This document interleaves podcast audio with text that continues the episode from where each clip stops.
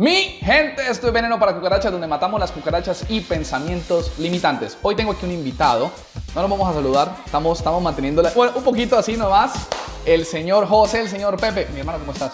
Muy bien, gracias por, por invitarme. Gracias a vos, gracias, te quiero reconocer por, por sacar un espacio. Hoy, este, este podcast, brother, siempre ha sido, ha tenido como una, como una intención de, de inspirar, una intención de, no me gusta decir motivar, me gusta más la palabra inspirar, de, de meterle energía a las personas. Hoy lo vamos a hacer de una forma diferente. Hoy lo vamos a hacer de una, con una historia que obviamente es tu historia un poquito diferente, pero al final creo que igual va a inspirar a las personas. Creo que vamos a sacar una gran reflexión de todo esto y pues quiero agradecerte por, por serlo vulnerablemente abierto a contar tu historia y bueno, que nos inspiremos todos, papá. Así que gracias por estar acá. No, esa es una de las cosas que, que aprendí durante, en los últimos dos años, ¿no? A, a expresar las cosas que, que tengo que decir. Uf, bacano. Bacano. Sin tener, sin sentir, como se dice, pena por las cosas que me pasó o por la situación en la que estoy ahora. ¿no? Antes de que entremos, antes de que entremos allá, vamos, vamos a retroceder un poquito porque esto, esto es una historia muy bacana, mi gente, y quiero, quiero que presten atención. Así que antes de que entremos en la, en la parte, ¿no? En la parte, en la parte buena de esto, contanos un poquito tu experiencia, a qué te dedicas. Bueno, mi nombre es José Luis, peruano, Peruano, de buen ceviche. de buen ceviche, eh, muy orgulloso de ser peruano. eh, Viva Perú, carajo. arquitecto y diseñador de profesión. ¿no? Eh, me gradué en Perú, luego vine aquí a Estados Unidos, 2006, ya llevo 15 años. 15 años en este país. Eh, 2018 me gradué de la Georgia Tech con un máster en arquitectura ¿no? y, y ahora trabajo en una firma, en una firma de arquitectura aquí en Atlanta. En Atlanta. Sí. Mira que yo cuando, cuando al principio, cuando empe- empieza uno a preguntarse qué estudio, por algún momento pensé estudiar arquitectura. Pero bro, Es- yo dibujo, yo dibujo horrible, entonces no, desistí de la profesión y dije, no, mejor no, porque no. no. No, pues es, es- a ver, ¿qué te digo? Eh, es una profesión, como dicen, un poquito ingrata, Mm. ¿no? Pero, pero tiene muchas cosas que te, hace, que te llenan también. ¿Por qué De- de- ingrata? ¿Por qué ingrata? ¿Por qué ingrata? Porque, a ver, uno pasa muchas noches desvelado trabajando, haciendo maquetas, ¿no? Y uno sale, uno sale después al mundo real y es co- totalmente diferente a lo que uno estudiaba en, en- en la universidad. Mm. en- en- entonces ahí es como, es como un choque ahí, ¿no? Mm. Uy, pero es que esto yo no hacía cuando estaba en la universidad, ahora tengo que hacer algo diferente. Por eso es un poquito ingrata.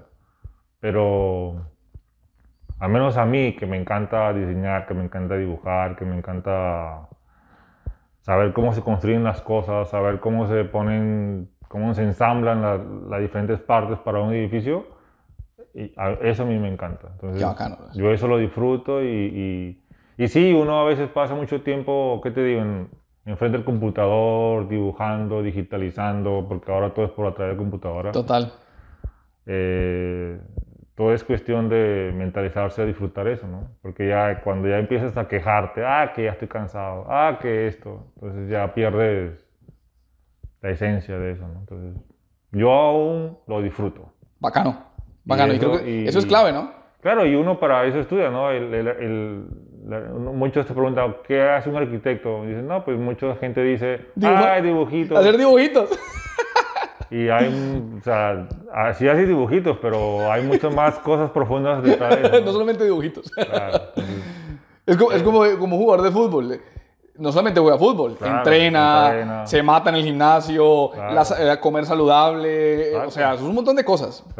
cada profesión tiene su- su- sus cosas. ¿no? Tiene sus cosas. Entonces, la arquitectura para mí, ¿no? Es, es, es- creo que no me veo haciendo algo diferente a Es esto. tu pasión. ¿no? Es, es la pasión que yo tengo. Eh, Gina siempre, mi esposa, me, me dice que debería leer otro tipo de libros. No, No, toda yo, leo, arquitectura. yo leo cosas de arquitectura, ¿no? Ya. Porque eh, arquitectura tiene que ver, por ejemplo, ahora que hay mucho de ambiente, con el ambiente, con el clima, cosas tienen que ver con cosas psi- psicológicas, de cómo, de la manera de cómo di- diseñan los espacios para las personas, que somos nosotros los Mm. usuarios.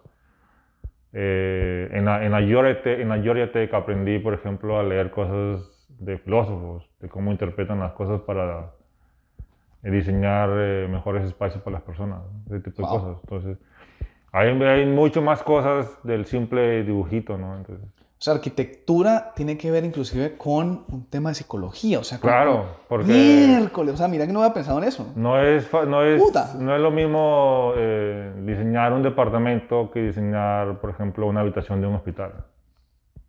O, o Claro. los pasillos de un hospital, o los pasillos de un, de un edificio de departamentos. ¿no?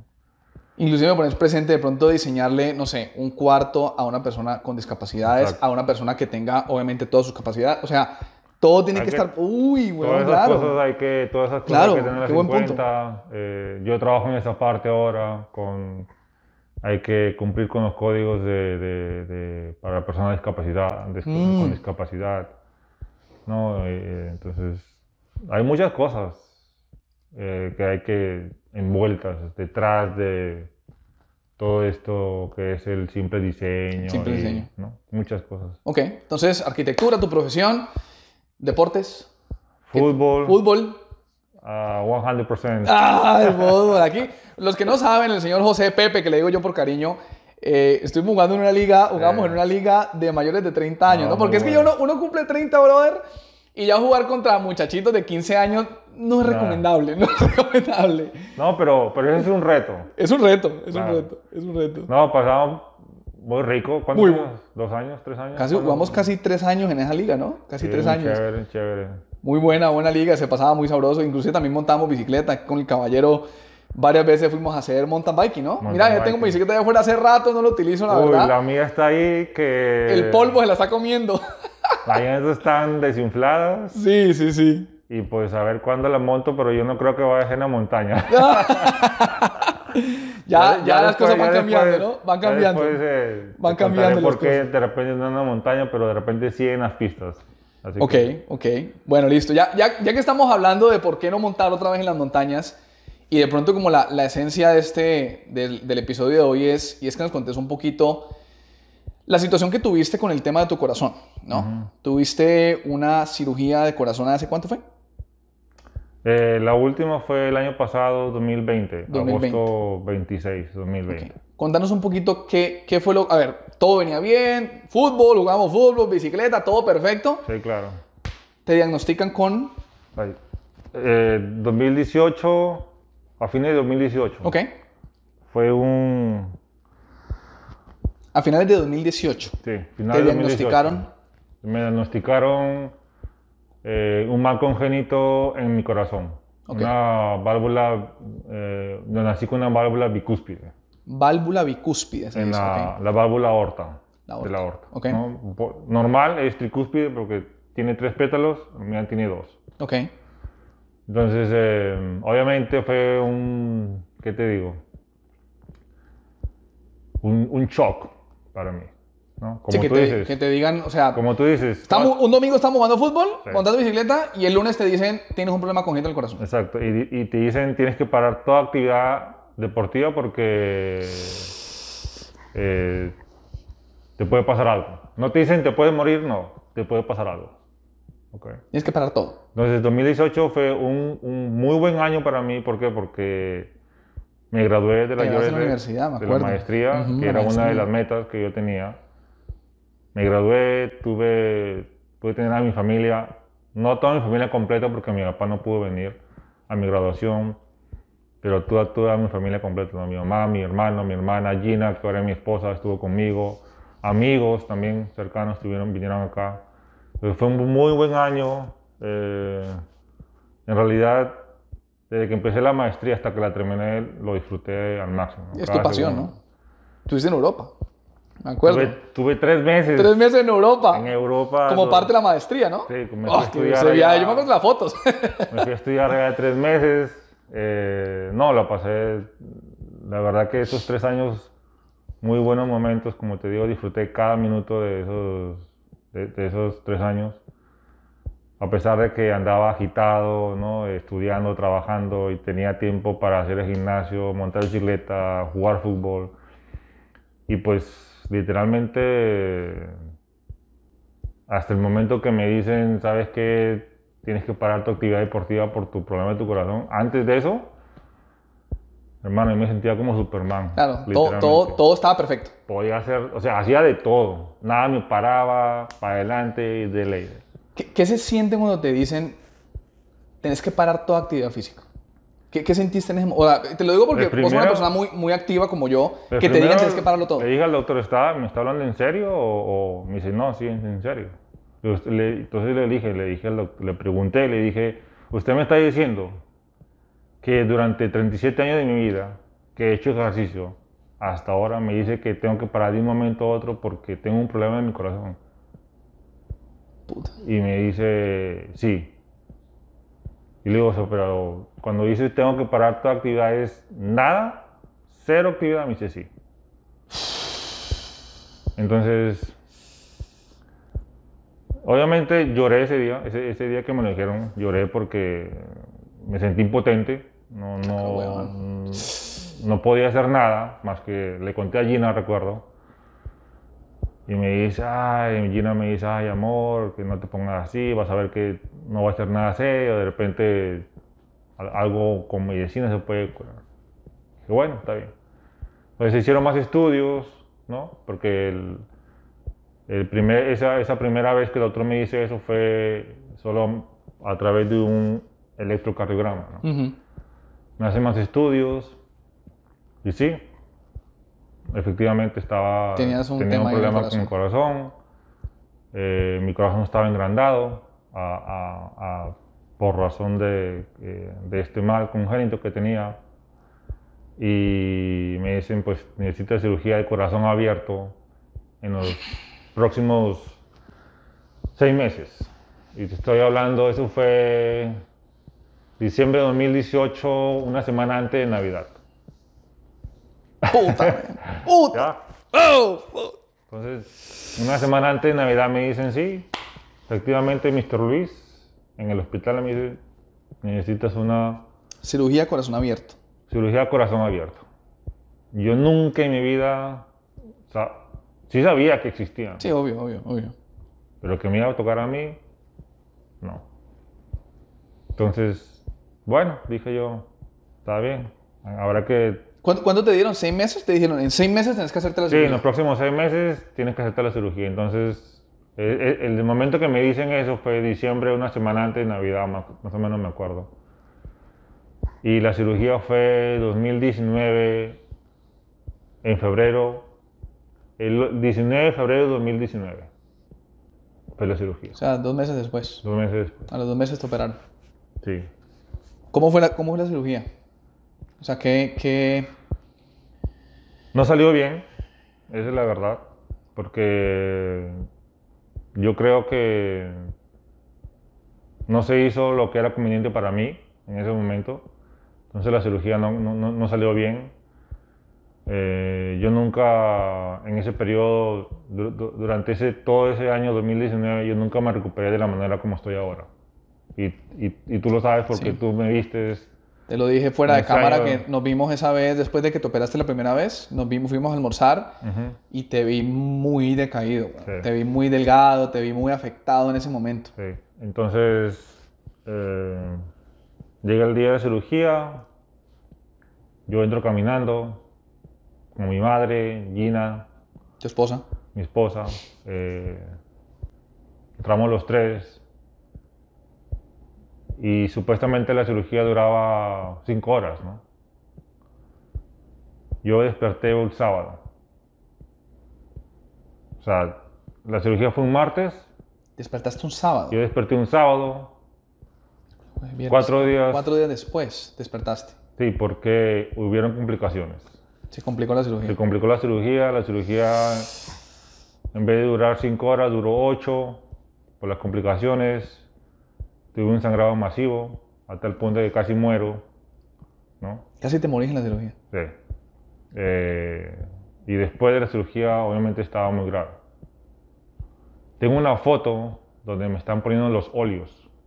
donde está el sacerdote, yo estoy acostado en la camilla y me están poniendo los óleos.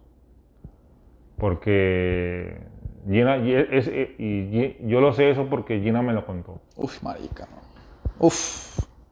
Que lo llamaron a un cuarto, que es donde es familiar, le dicen, mire, no sabemos lo que vaya a pasar, no sabemos si él vaya a pasar la noche.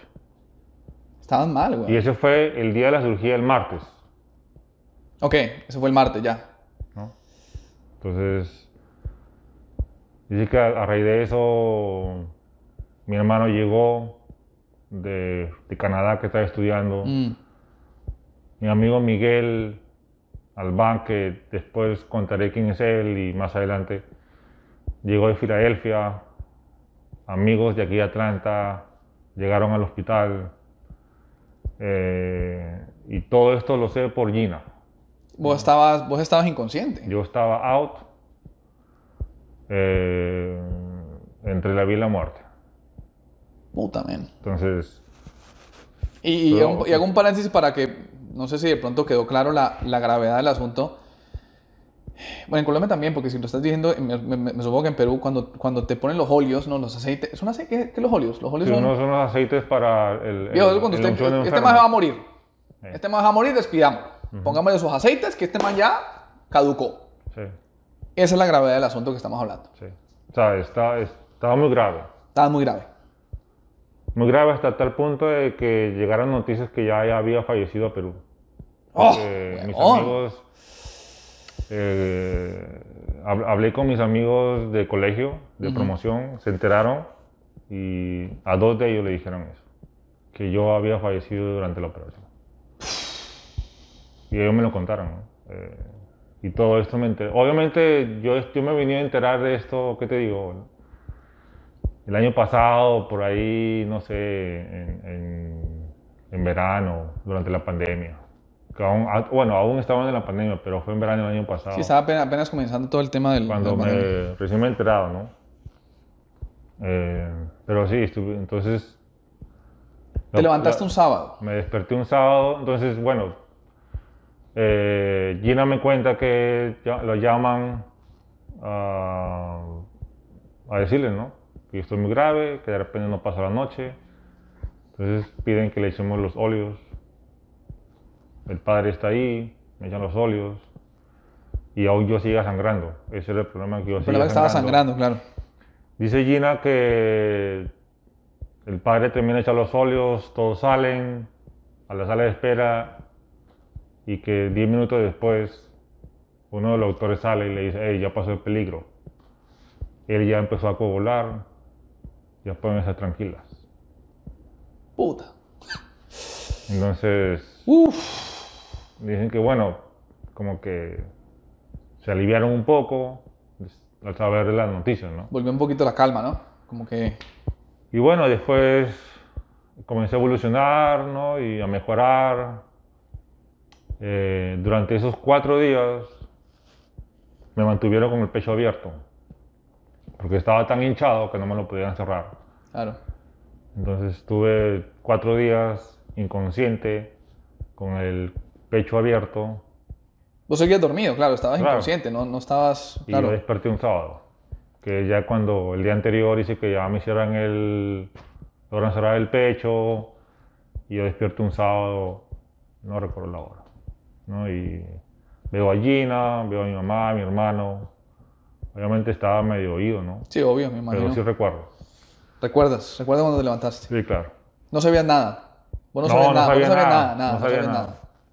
Es más, ni siquiera me acordaba, estaba tan ido de que no me acordaba que, que había tenido la cirugía. Ni te acordabas que te O habían sea, operado, ni O siquiera. sea, eh, eh, estaba tan ido que no, no, mis, mis- sentidos como no, no lograban poner las cosas juntas Sí, claro, claro. Me imagino tanta droga, no sé, tantas cosas que te habían puesto. y saber qué había pasado. ¿no?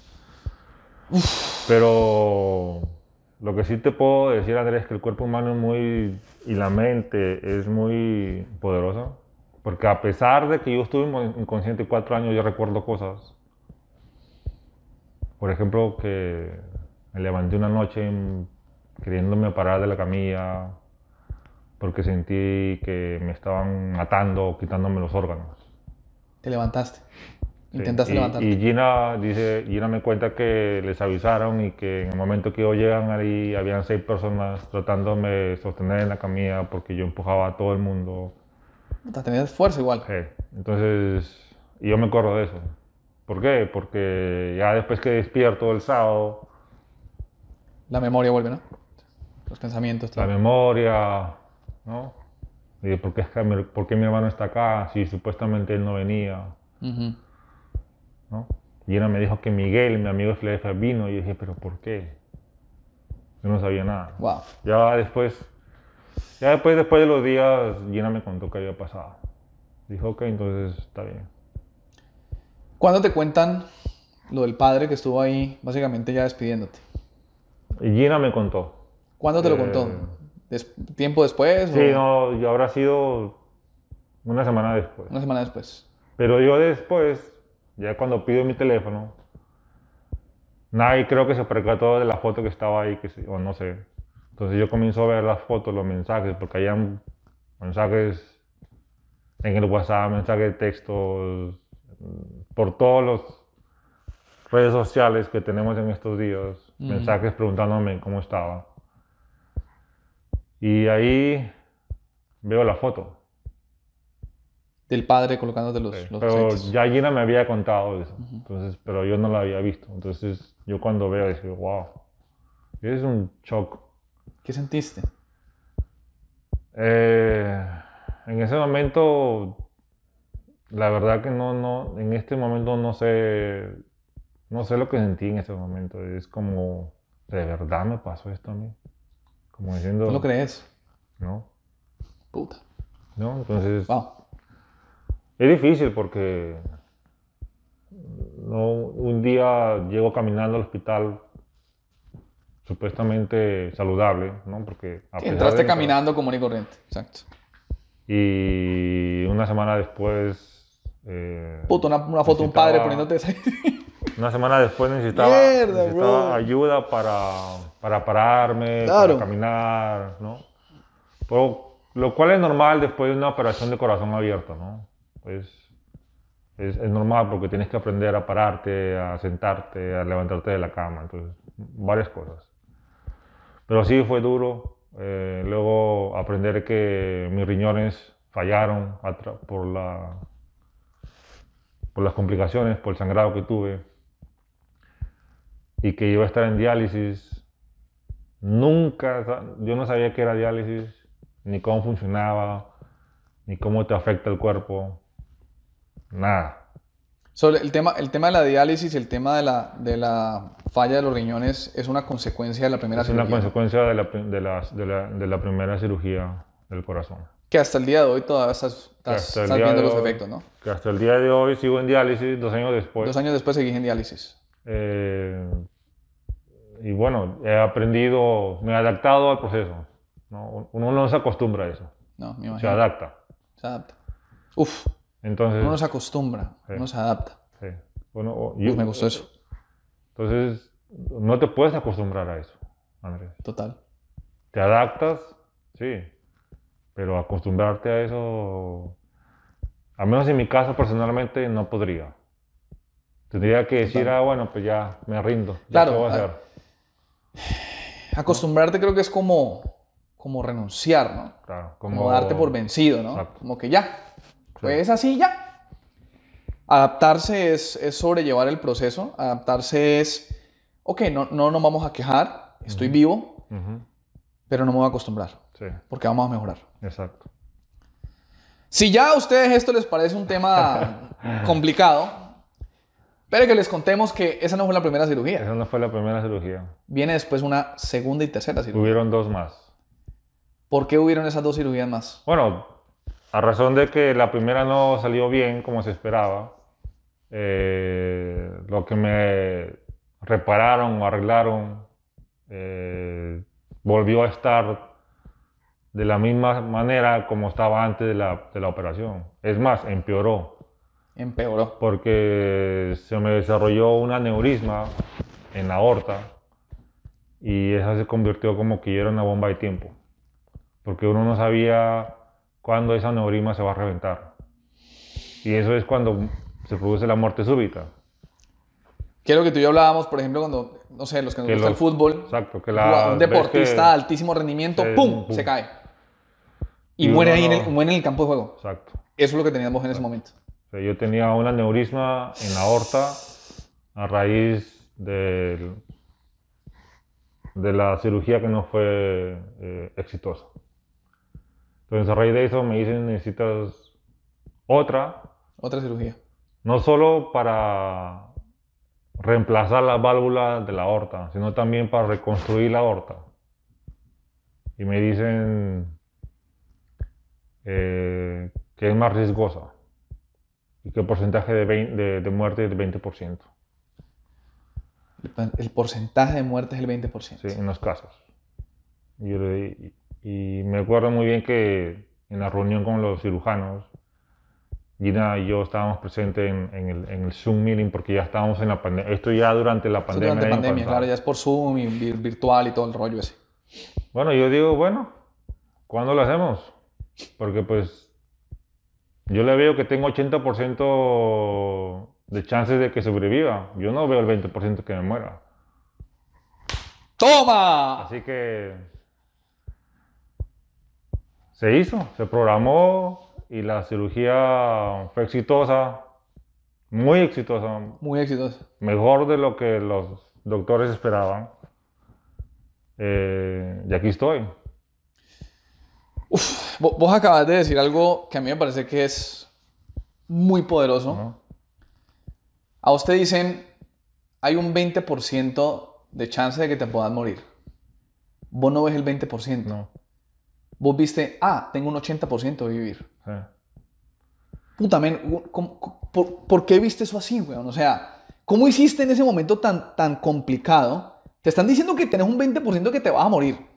Vos no viste el 20%, vos viste el 80%. Pues, ¿qué te tenido, Andrés? A ver. Eh, sie- siempre he sido una persona que se mira hacia adelante, ¿no? Con metas. Y pues, en ese momento, primero pensé eh, en Gina, que estábamos formando una familia recién, casa- recién casados, porque Claro. nos casamos Ah, pues me olvidé de contar que a pesar de 2019 fue un año que no se empezó muy bien porque por la cirugía en febrero, terminé muy bien también. ¿Por qué? Porque Gina y yo nos casamos Te casaste. y compramos casa. Organizamos el matrimonio en un mes, así. Eso fue rapidito, Todo nos rápido. casamos.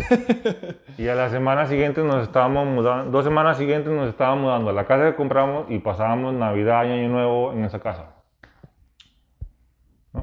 Entonces, 2019, a pesar de haber sido un año así rocoso, como yo le digo, Rocoso. Eh, lo terminamos bien, ¿no? Y do- 2020 ha sido mucho mejor. Entonces, de esa manera fue que afronté y dije, no, pues yo veo el 80% de que tengo posibilidad de que sobreviva. Y pues, y, y la manera que en ese momento dije eso fue porque recién me he casado y quiero continuar mi vida con Gina Claro, que recién estamos empezando. claro. Porque yo que gano con decir a 20% y, y me pongo negativo. Y me pongo pesimista. Total, total, total. Entonces, ¿qué, qué gano con eso? Nada, ¿no? Es como, por ejemplo, cuando me aceptaron en la Georgia Tech. Yo, yo no tenía, yo dije, no, voy a mandar mi aplicación a ver si me aceptan. Y me aceptaron, dije, ay, ¿y ahora cómo hago? ¿Ahora con qué pago? ¿Cómo voy a hacer para trabajar, para estudiar, con esto que es fuerte y todo eso? No, no pensé en eso. Un día a la vez, Un hermano. día a la vez. Uf, qué bien, brother. Y así fue, así fue. eh, eh, eh, pero en 2019, a pesar de que no, empecé más con la operación, ahí sí te digo que no fue un día a la vez. Eso sí se me hizo largo. ¿Por qué? Porque ¿no? era el mismo. No, no era el, el muchacho que no necesitaba ayuda para nada. Ahora necesitaba ayuda de mucha gente. Para todo. Para todo. Uy, qué difícil tiene que ser eso. Qué difícil. No, te- no podía caminar 100 metros porque me cansaba. O me dolían las piernas. O me daban calambres en las noches. O no podía comer bien, no podía comer las cosas que me gustaban. Mm. ¿no? Entonces, ese sí no fue un día, un día por día. Eso, fue, eso sí fue duro. ¿no? Salía a bailar y cansarme con Gina. Imagíname. O, o salía a bailar y bueno, la baila- bailamos una piecita y después descansamos. Ni siquiera podemos, una ni siquiera podemos poder tomar una cerveza. Cerveza, claro. No he tomado alcohol de 2018 que me diagno- diagnosticaron porque, Sí, te puede hacer daño, ¿no? ¿no? Entonces, Entonces, la, Así la, la- Listo. 20% que te puede morir, 80% que puedes sobrevivir. Vos te enfocas en el 80%, tener la cirugía y es un éxito la cirugía. sí, Te fue súper bien. Todo bien. Diste con unos doctores súper buenos. Viene una tercera cirugía. Sí. ¿Por qué viene una tercera cirugía?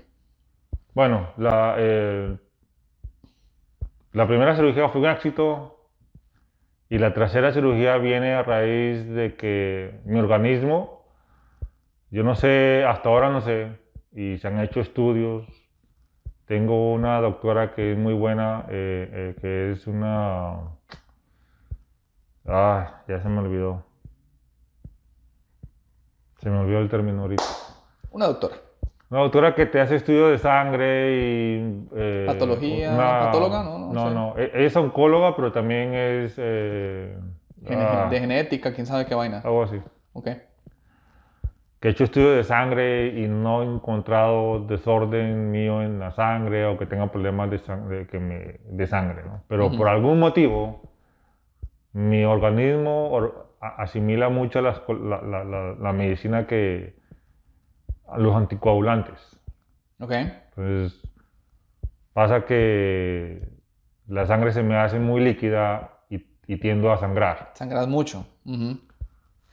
Entonces, en la primera, en la segunda cirugía en Filadelfia, eh, me cambian la válvula a una mecánica y me ponen una prótesis que le llaman un graft, que es para reemplazar la aorta y se une al tejido humano. Entonces, a raíz de que me ponen la medicina para que la- la- mi sangre se vuelva un poco más líquida y ayude la válvula, porque si la, si la- si sangre es muy espesa, me puede producir un, un stroke. Claro. Entonces, a raíz de que me dan la medicina, la sangre se vuelve muy líquida y se produce un pequeño sangrado en la unión del tejido humano con la prótesis. Ok. Y entonces se hace un hematoma y el doctor dice, no, eso no lo puedo dejar- de- dejar así. Hay ¿no? que limpiarlo. Hay que limpiarlo, me explican. Y eso pasó 15 días después de la primera porque el 11 de agosto fue la segunda y 26 de agosto la tercera. O sea, a los hospi- 15 días de la segunda operación, corazón abierto, te tienen que hacer el el- el- la limpieza de la tercera cirugía. Sí. Y eso fue en en el mismo hospital, con los mismos cirujanos, el mismo equipo. Y me dicen, mira, pasa esto, esto hay que hacer.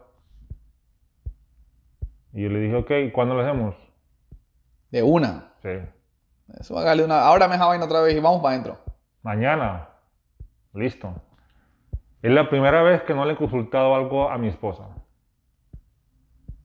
Vos dijiste de una, vamos. Sí, no, no, le, no, no le, no le consulté a Gina.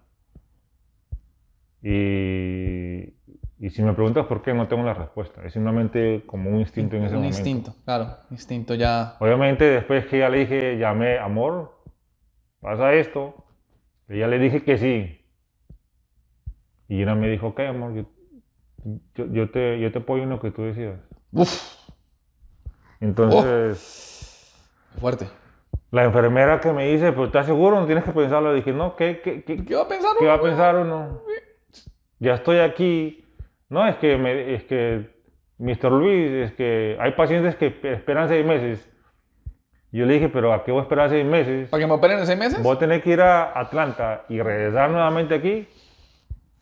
No, dígale al doctor Plestis que estoy listo para mañana. Increíble. hermano, dije otra vez. Después que se fue la enfermera dije ya otra, vez. hijo de güey, ma. puta. Llamé a mi familia y mi familia llorando, mi hermano llorando. Le digo, ¿pero No por qué lloran? Le digo, no lloren, todo va a estar bien. Ya la, ya la primera está afuera, salió. Esta es diferente, es menos riesgosa, va a tomar menos tiempo. Claro, en, medio de todo, esa tercera cirugía, digamos que no, no era con la misma intención de la primera, sino No, que era más, no. "Va- vamos a limpiar un poquito, eh, que, que quede más pulidito lo que ya hicimos, ¿no? Creo que era como la intención de la tercera Sí, cirugía. Tenían que abrirme de nuevo Igual, el claro. pecho, ¿no? Eh, eh, limpiar el hematoma y poner stitches, que eso era lo que había pasado. Claro. Obviamente, el, pro- el- no era un problema para mí, sino dije otra vez, tenía que levantarme, voltear, Ah, porque ese es el, es el meollo del asunto de la operación de corazón abierto, ¿no? Es que, que te hagan toser y que te duela, ay, güey, puta. ¿no? La recuperación, ¿no? El post, el, El post post. operación, debe ser Sí, jodidísimo, man. entonces, eh, pero fíjate que en la primera yo no tuve dolor, en la segunda tampoco, La tercera sí. la tercera sí la sentí, hermano. La tercera vencida. Tío, te ríe. Tú me lo han operado tres veces y está riendo operación corazón abierto. La tercera sí la sentí que, le- y le dije a Gina, amor, me duele. Esta sí te dolió. Es la primera vez que le dije al, al- al enfermero, me acuerdo en la, en la, en la UCI, deme, deme medicina para el dolor porque Deme- este sí... ¿Cómo se llama eso que le dan a uno? El... Ah, no, pues le- no, no, el- Esa manera que lo duerme a uno, pues. sí, el que te pero no me dieron morfina, me Morfina. dieron otra cosa. Ah, ¿no te dan morfina? La morfina me pone men, loco. Ganas de rumbear a uno. Eso, eso fue lo que me pasó en la primera. Me dieron morfina y... y te dio fuerza, te querés levantar, claro, te pone súper excited. No, y después tuve unas, tenía unas al- alucinaciones, hermano. sí, eso es horrible, eso es horrible. La morfina es una que cosa... las- veía que las cosas se movían, el Sí, eso es horrible. no. Eso es horrible. Entonces la tercera... eh, ¿Éxito? programa, éxito Éxito total. también. Eh, ¿Hace cuánto fue la tercera cirugía? Eso fue 26 de agosto fue la 26 de agosto. 26 de agosto del 2020. Septiembre, octubre, noviembre, diciembre, enero. febrero. Cinco o seis meses vamos a hacer. Hace seis meses fue tu cirugía. Sí, seis meses. Y hoy estás aquí parado. Yo estoy aquí. eh, ¿Cómo, cómo estás físicamente al día de hoy? Porque yo Pues, te la veo verdad bien. que me siento con bastante energía. Yo no me siento como en la primera, por ejemplo. En la Mm. primera, a las 9 de la noche estaba con sueño dormido. Claro. Ahora, 11 de la noche, 12 de la noche, viendo televisión un sábado en la noche con mi esposa en la cama o viendo televisión, qué sé yo, una película y normal. Obviamente, Sí, no, Pues no, no soy el obvio, que era obvio, obvio, de- claro, claro. También hay que ser no cuidadoso con eso, pero te sentís mejor. pero me siento mucho, muy bien. Te vi una Eh, foto por ahí haciendo un poquito de trotar, ya haciendo un ya, poquito de ya, ya, ejercicio. yo ahora ya estoy, claro, tuve 20 sesiones de rehabilitación cardíaca Ujú. y me fue muy bien. Eh, y uno se siente, ¿no? Uno, uno empieza al comienzo despacito y uno empieza después que el cuerpo le va dando para Claro. más. Y, Claro. y uno también tiene que poner de su parte, ¿no? Sí, total. y, y, y- y empujarse, como le dice yo, push yourself. Push yourself, total. Y eso fue lo que hice, despacito, despacito, hasta que yo le dije, yo recuerdo que el primer día que llegué a la rehabilitación le dije, ¿cuál es tu meta? Dije, así sea el último día que yo empiece a correr. Esa era tu meta. Querer- volver a correr. Me dijeron, ok, sí podemos llegar ahí, Mr. Luis. Obviamente cuando la gente ve mi chart, me dije, este man está loco con todas las cosas que le ha pasado. Quiere volver Tres a correr. tres cirugías de corazón abierto y quiere correr. Put. ¿No? Entonces, eh, siempre me preguntan qué pasó, que... Eso sí, me- eso sí es jodido, ¿no? Contar la historia así. Ay, lo- por eso estamos volviendo en un podcast. Sí. Para cuando te pregunten, dame un la que- segundo, pum, le mandan el podcast. Sí, bueno. Sí, Le mandan eh, el podcast. Y así fue, eso fue la primera, el- lo primero que les dije a las, a las enfermeras. No, mi meta es de aquí irme, salir al menos trotando un poquito, pero eso, ok, y me llevaron bien para que. Qué bien, man. Qué bien. Y pues ellas también, no, ellas se dan cuenta con la experiencia de las enfermeras de lo que tu organismo puede soportar. Claro. Porque te ponen monitores y te monitorean el ritmo cardíaco y tu corazón y la presión. Entonces depende de cómo estés, Total. te digan así, hey, Mr. Luis, la próxima semana puedes Le metemos más durito, le metemos más durito. listo, Listo, listo. bien. ¿no? Y también ellos van conociendo de que tú, tú mismo te, you push yourself, No que, "Ah, no, no, no sé, de repente. Ellos me decían, la próxima semana lamentamos dos minutos más. Dale. De- una. Y si, pues, si vemos cómo le va, ya, está bien, muy bien. Y así. Ahí, ahí, brother, tengo que, tengo que reconocerte porque obviamente parte es físico, pero un gran porcentaje, loco, es, Sí, es la cabeza, ¿no? Es un Sí. tema mental. Y es un Sí. tema de vos fuiste con una meta. Yo quiero salir de aquí corriendo.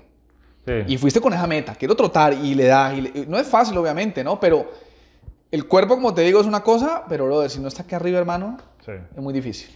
El poder de la mente, yo, yo he descubierto que es muy poderoso. mano. Uf, Total, Es muy, muy total. poderoso. ¿No? Pepe, Es- ¿qué, ¿qué valoras más hoy en día que, valorabas que no valorabas antes? Los amigos y la familia. Los amigos y la familia. sí. Valoran más. Y el tiempo. El tiempo. El tiempo. Porque el tiempo no regresa, weón. El tiempo avanza y avanza y avanza y... Y si tú te quedas atrás, hasta... Aquí tengo tatuado esto. Y si tú te quedas como en el pasado, pues... Imagínate, si yo siguiera pensando en lo que me pasó en la primera cirugía, de repente no estaría como estoy acá. De repente si yo siguiera pensando, ah, este doctor me jodió, qué sé yo, de, de repente no, no estaría como estoy ahora. Estás 100% loco. 100%. Pues ya las cosas pasaron y pasaron por algo. Que, ¿Por qué? No lo sé. Y tampoco me digo por qué me pasaron a mí. weón. Nunca me he hecho esa pregunta. no- nunca me lo he hecho. ¿Por qué a mí? No. Bueno, dije ya. Y la- por eso es que te digo, ah, lo otro es aceptar las cosas. Aceptar yo el hace- proceso, aceptar lo que Porque, a ver, para mí seguir adelante tuve que aceptar en mi mente que decir, ok, ya no voy a ser el mismo Pepe de, de hace dos años, tres años atrás, el cual le metía al cuerpo todo lo que se le viniera y él aguantaba. Ahora no. Ahora acepté que, ok, de repente no puedo, ya no puedo volver a montar bicicleta en la montaña, pero sí lo puedo hacer en la calle, porque es más seguro, la bicicleta es diferente y no hay mucho riesgo de que me caiga y me rompa algo y me desangre por sí. Claro.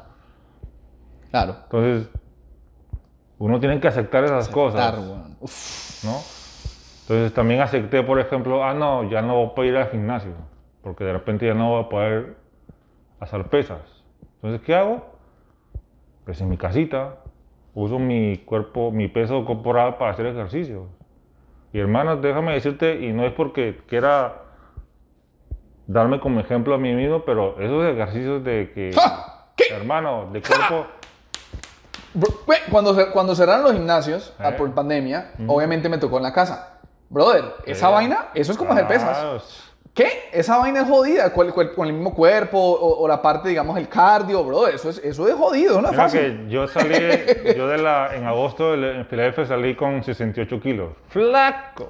Yo, yo ya he sido flaco y no me gusta ser flaco. Yo se lo he dicho a mi esposa, Gina. No me gusta ser flaco porque es muy feo, alto, flaco, la ropa. Y subió 7 kilos y medio. güey. Uy, ahí te, te veo el bracito, ya te estoy viendo más, te veo 7 más kilos y medio, repuesto. y ahí voy, ¿no? Y cuidándome con la dieta, o sea, comiendo harta fibra, no como carbohidratos porque pues no puedo mucho por mi, con- con- mi condición de riñón, pero ahí voy. Qué bien, men. Qué bien. Entonces, e- esa es, e- esa es una cosa que uno tiene que aceptar las cosas pues que les tocó, ¿no? Y no lamentarse y decir, ah, que por qué a mí, que por qué me pasa esto a mí. No, hay que aceptar y, y- y seguir para adelante, porque ¿qué más? Es lo que me dijo el doctor eh, de Filadelfia. Me dice, José, tú tienes que seguir para adelante, no te queda otra, Pa'lante, papá. ¿no? Me dice, porque si no te operas, no sabes cuándo te vas a morir, weón.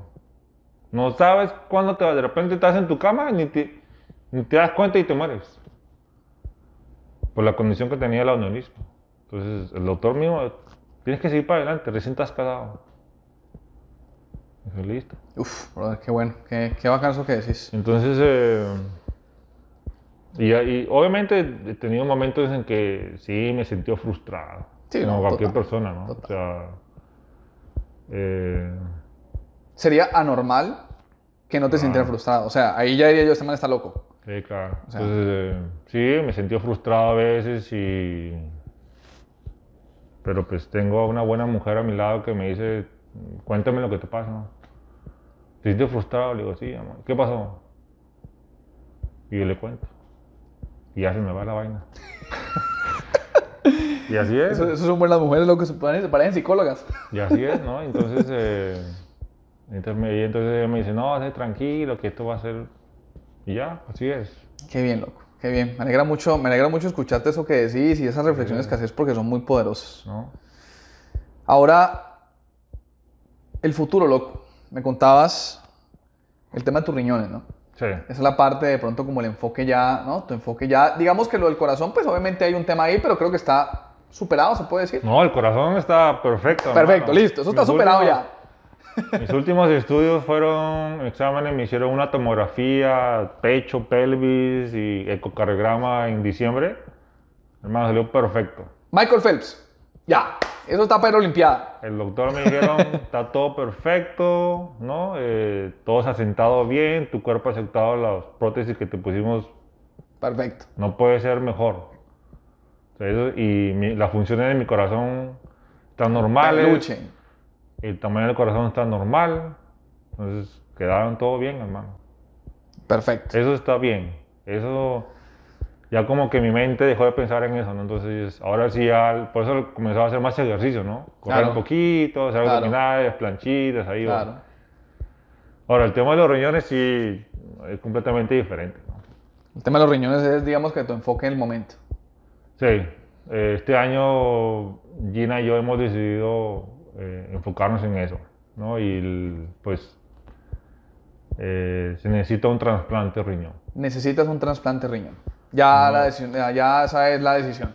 Sí, eso es, no hay otra solución más que eso. No es que mis riñones se vayan a... A ver, que puede pasar un milagro que uno no sabe, ¿no? Eh, como el milagro que pasó cuando me echaron los óleos y de repente mm, reaccioné. O los milagros que he tenido en la segunda y tercera cirugía de sobrevivir. Claro. Eh, ¿me puede pasar un milagro? No lo sé. Pero, pero sí, la realidad es que necesito un Un trasplante de riñón. trasplante de riñón. Me contabas que está, vas a comenzar y una de las razones por las cuales ya de pronto encaminando en la parte final del podcast es crear un poquito de conciencia, ¿no? Vari- Varias cosas, ¿no? Creo, creo que de aquí podemos sacar varias reflexiones. Eh, la otra es, obviamente, el, el- el tema de los riñones. Estás, estás necesitando un trasplante de riñón. Vas a comenzar, digamos, que es como, que, como, una, como una campaña, un Sí, movimiento. eh, ¿Qué, qué es lo que estás tratando de hacer? Sí, Gina y yo hemos decidido empezar una campaña, hacer un, tal vez un website donde yo cuento mi historia, ¿no? Y un poco expresarte, expresar lo que, lo que- de lo que acabamos de hablar y conversar. Y pues, y buscar posibles donantes, ¿no? Alguien posible que- donante. Alguien que, alguien que desee hacer esta acción hacia mí, ¿no? Conmigo. Eh, obviamente, los mejores serían eh, mi familia, ¿no? Mi hermano mi hermana. Pero ellos tienen su vida, Claro. ellos tienen sus metas y pues yo no puedo decirle, hey, carajo, denme un riñón, ¿no? Claro. Eso, eso tiene que salir de ellos. Una decisión muy, una decisión muy, muy compleja, ¿no? Sí, y pues esa es una. Gina y yo hemos decidido hacer un website, ¿no? Eh, pues como crear una campaña y, y tal vez, eh, tal vez eh, juntarme con gente, la otra es juntarme con gente que tenga mi, el mismo problema, ¿no? Que, que Andrés, hay mucha gente que está enferma de los riñones, muchísima. Mm. Yo voy a un centro de diálisis tres veces a la semana, por tres horas y media. Tres veces a la semana por tres horas y media hacer diálisis. Sí. Y ves aquí, estas son, yo les digo marcas de la vida. Tus marcas de la vida. Sí, porque aquí es donde me conectan unas agujas para que me hagan la diálisis. Pues, tres veces a la semana, Marcas de la vida. tres veces a la semana, Estás loco, weón. Estás loco. Escuche, este marica le hacen diálisis y está hablando de marcas de la vida. O sea, lo estás viendo de una forma positiva, weón. pero es que no la puedo ver de otra forma, weón. O sea, tres veces a la semana me pinchan aquí, tres veces a la semana me pinchan unas agujas, weón, hijo de puta, que nunca... Durezas, weón.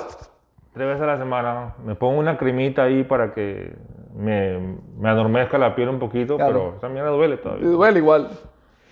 Pero tres veces a la semana, cuéntalas cuántas veces al año. weón. Ya Sí, llevo, bueno, pues madre. recién llevo en esto, eh, aquí, usando esto más o menos como en agosto. ¿Qué me No, no, no, miento, como en marzo más o menos. No, ya voy a cumplir un año ya. Un año ya. Usando esta vaina, este, este, este tipo de, De la- le llaman acceso, le llaman una fístula, le llaman. Ok. Entonces, eh, voy a diálisis tres veces a la semana, tres horas y media cada día. Y pues, hermano, eso sí, Es uno agotador, se- ¿no? uno- uno- sí, después del, del, del tratamiento, uno se siente como que corrió 10 millas, cansado, sin ganas de hacer nada. Claro que en mi caso es un poco diferente porque mis riñones aún me, me han permitido, tienen la función de que orino aún. Todavía puedes orinar, claro. Entonces no retengo líquidos, que es uno de los fines de la diálisis, ¿no? La Ujú. diálisis tienes remover líquidos y limpiar de la sangre, Claro. sacar las toxinas. Toxinas, total. Entonces, en mi caso, eh, no me sacan muchos líquidos, pero sí me limpian la sangre. Ah, claro, Pero total. igual, el proceso... Sí, no. eso debe ser hartísimo, me imagino eso, man. Entonces, hay días que me siento regularmente bien, otros días que me siento cansado, sin ganas de hacer nada. Y pues y encima tengo la responsabilidad de mi trabajo. ¿no? Total. Porque sigo trabajando desde casa. Claro. Entonces, lo que hago es, me levanto 5 de la mañana los días que tengo diálisis, para llegar a las 6. Estoy ahí tres horas y media, voy a mi casa, desayuno, Y a trabajar. y a trabajar. Y ahí estoy en la computadora. Y pues, ¿qué hago? Pongo fútbol o a escuchar alguna cosa en la televisión para que... Extraerte, ¿no? Diga, para no sentirme así todo cansado. Entonces, de esa forma he logrado hacer eso, ¿no? Y me pongo, si no me, si no me pongo en YouTube, me pongo a escuchar alguna conferencia de un arquitecto famoso, ahí estoy. Pero hermano, es la única manera, porque si no, que Imagínate. O sea, el tiempo lo aprovechas. Claro, el no, tiempo lo aprovechas. Pero imagínate. eh, a- a- imagínate que ya no esté en la casa. Llego de diálisis, la casa calladita, no, no hay nadie. Me pongo a trabajar en, mi, en la computadora, sintiéndome cansado y diciendo, ay, no quiero hacer esto, ay, que... Entonces, hermano, pues me pongo a hacer algo de bulla ahí. Claro, algo, claro, ¿no? claro, claro, claro. Y pues esos son mis días de, de- de diálisis, ¿no? Los días que no tengo diálisis, hermano, me siento normal, como ahorita. Hoy domingo, como ves, me levanto bien, como, y si quiero ir ahorita y hacer ejercicio, Ah, puedo ir a ejercicio, ¿no? Eh, pero es un estilo de vida, yo le diría. ¿no? Es un estilo de vida. Porque eh, gracias a Dios yo aún puedo hacer muchas cosas que de repente otras personas no, No las- no hacer. las pueden Total. hacer. ¿no? Total. ¿no? Y, y la mayoría de las personas que sufren de riñones son personas mayores. ¿no? Aunque en el centro de diálisis ay, no conozco a nadie, no hablo con nadie ahí porque pues por esto es la pandemia, pero si hay gente, por ejemplo, yo creo que tengo un par de personas que tienen mi edad más o menos, Mm. eh, hermanos que sí los veo Caídos. caídos. ¿no? Caídos. Entonces, eh, pues en mi caso ha sido un poco diferente, ¿no? Entonces ahí voy, ahí sigo, dándole. Pues tengo que seguir para adelante nada más, como le digo a Gina, ¿no? Hay que seguir para adelante, para adelante, para adelante y nada más. Eso, eso es lo único que queda.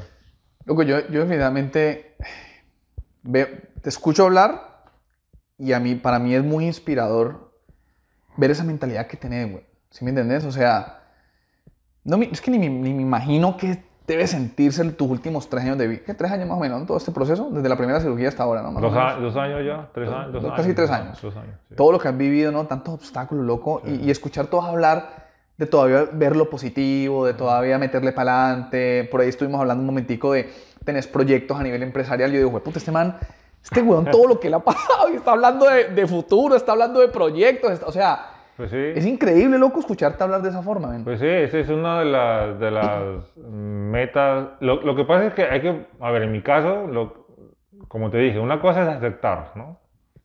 La otra es ponerse metas a corto plazo, Mm. como yo he hecho. Una de ellas fue trotar, por ejemplo. Trotar. Ya lo logré. Tú y- también. Entonces ya ahí, ahí voy, ¿no? La otra meta que tengo este año, eh, que Gina y yo hemos hablado, es eh, poner una empresa para ella, ¿no? Para que ella haga sus cosas, porque ella en este momento no está trabajando. Mm. Eh, por ese tema de la pandemia, como que la dejó de trabajar por un tiempo porque por el virus y yo, en mi condición. Claro. Entonces ella decidió no, que quiere poner algo en su cuenta. Digo, bueno, yo te apoyo en lo que yo pueda hacer, Wow. ¿no? Entonces, esa es la otra meta. Corto, a corto, plazo, a corto plazo. A corto plazo. Eso no es a largo plazo, es a corto plazo, Corto plazo. eh, que puede pasar, no sé, en el próximo mes, dos meses, que, no sé. Pero esa es la otra meta a corto plazo que tenemos. Y, y así, porque uno se pone metas a largo plazo que dice, ah, pero va a tomar dos años. Marica, de repente uno ni llega a esa meta. Entonces, mejor es la metas a corto plazo, Para tomar acción. claro, más, rápido, rápido, más que rápido. sabe que uno que, porque uno sabe qué es lo que tiene que hacer para llegar ahí. Entonces, Y, y esas metas a corto plazo, eventualmente, se, se- se- convierten en la meta a largo plazo. claro. Todo eso, todas esas metas corticas, chichi, tú las juntas todas y eso es una meta. Claro. Pero a largo plazo. Claro, por ejemplo, la meta de yo correr, trotar después de, durante la, la terapia, dije, no, pues yo voy a trotar, digo, por decir dos meses, ok, ya, yo- ya, logré- ya, ya logré trotar con, con alguien a mi, costa- a, a mi lado. Wow. Entonces ya ahora troto en mi casa solo, ya sin monitor ni nada con el reloj, ¿no? Ahora tu, tu, tu. monitoreándome el, el ritmo cardíaco. Y aprendí a hacer eso, ¿no? Entonces dije, ah, ok. Enero, yo cuento los meses, enero, febrero. En junio, Gina y yo nos vamos de, a la playa. Por ahí estamos planeando ir a la playa. dije, no, pues me tengo que ver bien para... Eh, a meterle pues, pesito, Claro. un poquito pesito con el Entonces, pie, planchita. Es otra meta, es otra meta y... Ah. Es otra meta y pues esa meta me va a llevar a ver si a fin de años me pongo los chimpones. Eso, jugar futbolito jugar también, futbolito también, claro, ¿no? ¿por qué no? Nos metemos en una liga de cincuentones. Sí, sí. Claro, ahí de, o de 60 ahí para parecer que somos 60. buenos. Y así es. Qué ¿no? bueno, brother, Porque, qué pues, bueno. Qué bueno verte esa, esa, esa energía todavía que tenés, o Sí, sea, porque ¿qué más, ¿qué más uno puede hacer? No? No, uno, uno tiene que seguir para adelante nada más. Y más en este país que, mi hermano, si uno no se mueve no avanza. Total, Si total. uno se queda ahí, Este país premia al que toma acción. exacto. Pepe, ¿qué mensaje, ya para culminar, qué mensaje le dirías a las personas? No sé, un mensaje que tú quieras darle a alguien. De pronto, si, si vamos a suponer que tener la oportunidad de colocar una de esas vallas publicitarias grandotas, ¿no? Y ahí puedes poner un mensaje que todo el mundo lo va a ver. ¿Qué mensaje le pondría a la gente? Follow your dreams. Follow your dreams, sigue tus Sigue sueños, tus sueños. Porque se cumplen. se cumplen. Yo tuve el sueño, de- mira, Uf, yo llegué aquí en 2006, Estados Unidos, ¿no? Eh, y le dije, a mi- yo siempre tuve el sueño de ir a, a la Georgia Tech. Siempre. Georgia Tech. Siempre tuve el, el- el sueño de ir a Georgia Tech. la Universidad dije de Georgia Tech, los que no conocen, es una universidad aquí en, en Atlanta, muy conocida. Y yo dije, un día voy a ir. No sé cuándo, pero lo voy a hacer, hijo. A Georgia Tech me meto, güey madre. Y me metí. ¿Y te graduaste? y me gradué. no te metió, se graduó. Y me metí, me gradué y, y me fue bien. O sea, no es que era ahí un, un- que, ah, sí, más o menos. Tuve profesores que me decían, no, tú eres bueno, tú. Y los sueños, marica, los sueños se cumplen si uno trabaja para, para ellos. Total, bueno, total. ¿No? Y, y lo otro es que no se dejen decir la gente, ah, no, tú no puedes hacer eso. Cualquiera puede hacer cualquier las cosas que las proponen se las, las puede hacer. 100%. ¿no? Te voy a decir, no, tú Andrés Caja puedes jugar fútbol, que porque eres bajito. ¿No? O sea, Juegue. ah, hermano, juegue y ya. ¿No? Eh, yo, creo que, yo creo que ese es lo otro, ¿no? Y el otro que aprendió mucho es a decir no, hermano. A decir no. Sí. En- si tú, si alguien te, te está diciendo algo y, y él piensa que, que tenga razón y tú piensas que no es así, dígale, no, hermano. que Yo creo que no es así. No tiene nada malo. ¿No? Y yo lo que aprendí no. eso en mi vida profesional. Yo digo que no. ¿Y por qué? Mis razones. Ya. Sí. Tener postura, ¿no? Exacto. Tener postura. No, no, no, no es falta de respeto, no es tratar a alguien con. porque de repente es, no sé. Por debajarlo, sí, claro, menospreciarlo, claro, no, es, No, es- es- tener postura. Decir que no. Respetar tu creencia, Exacto. respetar lo que sentís, lo que Sí. crees, es respetarlo. Sí, decir Hacerlo que con, no. obviamente con, ¿no? con educación, pero Ujú. no. y punto. Decir que no y ya. A mi esposa a veces le digo que no. Uy, ahí es difícil porque... pero también hay que decirle de vez en cuando que Sí, no. a veces sí, entonces. eh, no, pero eso. Siguen los sueños que se cumplen, hermano. Si uno trabaja duro, ¿no? cumpliendo metas, yo creo que eso se, se logra. Eso se logra. Y Loco, pues, yo estoy aquí. es- eh, no, y lo otro es un poco más tener conciencia, por ejemplo, a, a las generaciones los jóvenes. eh, a la, que, a la gente que es activamente, que está muy activa en deportes, háganse un, electro, un electrocardiograma, vayan al doctor y dicen, hey, doctor, mire, Así es un examen físico, bro, una cosa no sé. sí, así fue como me, me- me diagnosticaron el mío. Yo fui a un examen físico porque todos los años me hacía un examen físico. ¿no? Pero pues los últimos, los años anteriores, Todo por bien. alguna razón, los doctores no lo detectaron. Ese año que fui a hacerme un examen físico total, la doctora me dice, no, pues tiene un, creo que tiene un hard murmur. Yo dije, ¿qué es eso? Y así empezó, me hicieron un Exámenes, electro, examen, hasta que llega hasta el punto de... me hicieron un de- electro y así, ta, ta, ta, hasta que, listo. Puta, man. Wow. ¿no? Y lo otro, cuestión, porque por mi condición de mis riñones, ¿no? Hay, hay que cuidarse. Cuidarse, man. Yo antes no veía las etiquetas de nutrición de los productos. Ahora, hermano, donde vaya, hasta por internet, veo que como. ¿Y por qué? Porque son altos en potasio, cosas que no puedo comer yo, esas cosas. O porque tienen mucho sodio, menos. Eso, eso, puede ser un tema hasta para un podcast, man, porque esa vaina hoy en día Ay. aquí, la, la- la alimentación que tenemos nosotros, los malos hábitos, tanto físicos como alimenticios, brother, eso es un tema, hermano, pues. Entonces, eh, comer orgánico, que yo siempre le, le- le- le digo a Gina, ¿cómo es posible que paguemos más caro por cosas orgánicas? ah, 100%.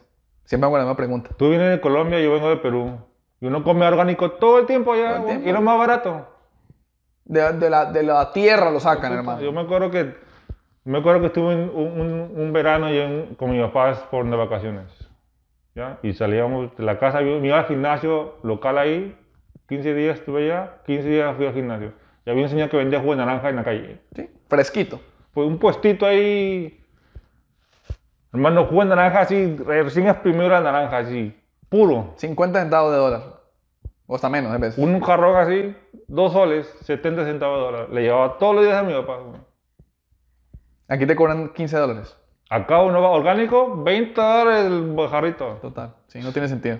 No tiene ningún sentido eso. Entonces, eh, esa es una de las cosas que... Y una hamburguesa de McDonald's, dólar. 50 centavos. 50 centavos. Los chicken nuggets, que uno, no sabe, uno, uno ni sabe si son chicken. no sabe dónde, hablo, de dónde era eso. Sí. Con ya Gina, con Gina es muy gracioso porque yo me he puesto en el plan de tener un- una pequeña huerta en la casa ya. Entonces ando que guardo, Estás cultivando en la casa. sí, estoy ando guardando las semillitas, ¿no? Sí, sí, sí, sí. Entonces me dice, ya vas a empezar con las plantas. Y le digo, ya va a ver que cuando las coma, va a ver Va a que ser ese- orgánico, va a tener va a que comer orgánico. Primero, no vamos a gastar dinero comprando, en el supermercado. Y segundo, y es un tomate. Vas a ir a la huertita de tu La casa atrás a sacarlo y, que lo- y comértelo con limón fresquito, hermano. Todo orgánico. Y ahí, eh, y ahí en eso ando.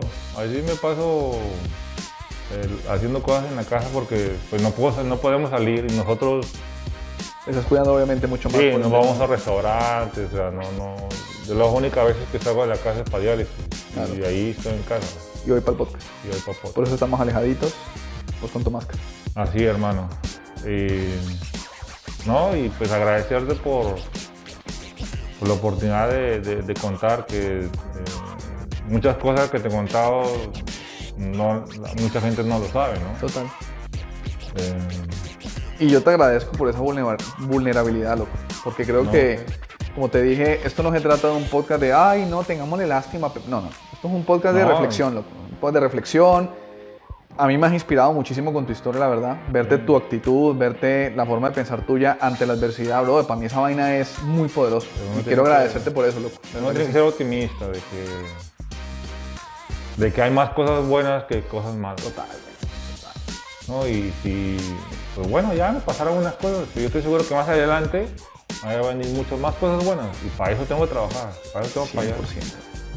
Y esa es la única manera de, de seguir, ¿no? Eh, nada, hermano. A ver cuándo jugamos fútbol. Próximo Ah. podcast, próximo video, jugando fútbol, loco. Esa es la próxima meta. Ocho meses. En ocho meses, vamos a fútbol, lo que sea. No importa el tiempo que tome. Tiene que ser en verano. Porque En verano, sí. En invierno digo, ese frío. no, Frío, muy bravo. No, es muy bravo. Mi brother, muchísimas gracias por tu tiempo.